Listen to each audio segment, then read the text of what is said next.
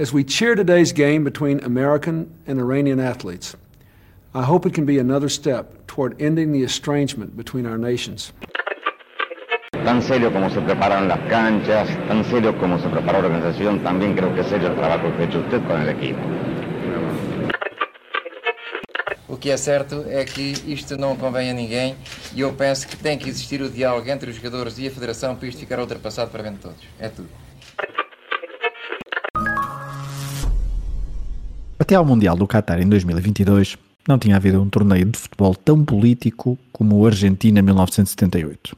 É, sem grande contestação, aquele Mundial que a grande maioria recorda onde a fronteira entre a política e o futebol esteve mais esbatida. E, também tal como em 1934, o organizador ficou com o troféu em casa. A atribuição do torneio de 1978 foi feita pela FIFA ainda antes dos militares chegarem ao poder na Argentina. E em 1976, quando se dá o golpe, é verdade que a FIFA, nos meses seguintes, hesita entre retirar a organização aos argentinos. João Avelange, presidente da FIFA, é bastante pressionado a mudar de país sede. Porém, a junta militar liderada por Videla, ele que nem era nada fã de futebol, rapidamente percebeu que o Mundial de 1978 era uma oportunidade para tentar unir a nação em torno de um objetivo comum e, ao mesmo tempo, passar uma imagem de normalidade para o estrangeiro. A FIFA cedeu às pressões dos argentinos e até à história de, nos meses anteriores ao torneio, João Avelange ter feito pressão a Videla para a libertação de dois brasileiros, um deles filho de um embaixador, e que estavam detidos em Buenos Aires, supostamente por ligações a grupos comunistas. A junta militar, tal como Mussolini em 1934, não impôs limites financeiros à organização do Mundial e nem mesmo os homens do governo podiam contestar os gastos do Estado argentino. Que o diga Juan Aleman, ministro do governo de Videla, muito crítico com os balúrdios que estavam a ser canalizados para o torneio de futebol e que foi vítima de um atentado à bomba em sua casa ao mesmo tempo que a Argentina derrotava o Peru. Não houve vítimas mortais, mas foi uma espécie de aviso muito pouco subtil. O que também não foi nada subtil foi a forma como a Argentina chegou à final do torneio. Na última jornada da fase de grupos, a Argentina precisava de golear o Peru, isto porque o Brasil tinha batido a Polónia. O resultado é dos mais conhecidos da história dos Mundiais, 6-0 perante a seleção de Cubilhas.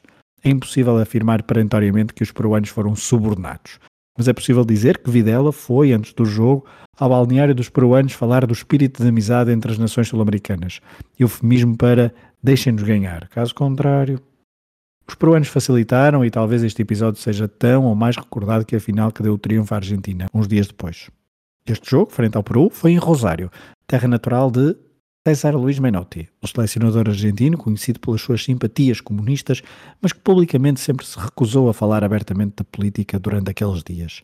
É certo que há a suposta célebre palestra motivacional aos jogadores antes da final, lembrando-lhes que eles faziam parte da classe proletária desfavorecida do país, que eles sim eram os perseguidos.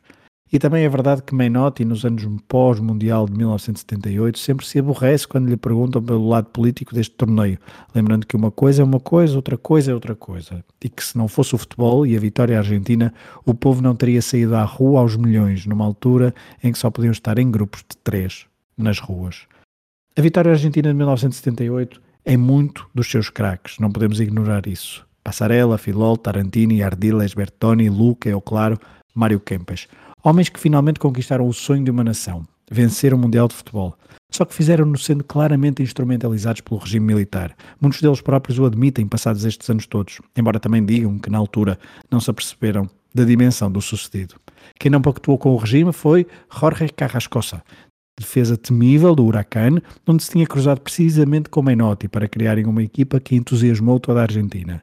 Carrascosa, que até era um dos capitães da seleção pré-mundial, recusou participar na convocatória. Fê-lo, apesar da pressão de Menotti, e sempre de forma bastante silenciosa.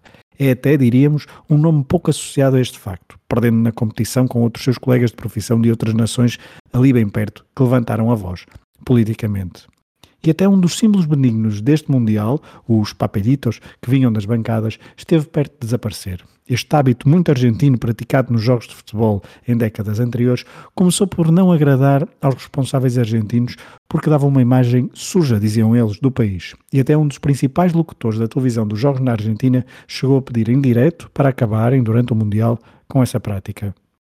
Só que os adeptos contornaram as autoridades e nem as apertadas revistas à entrada dos estádios foram eficazes.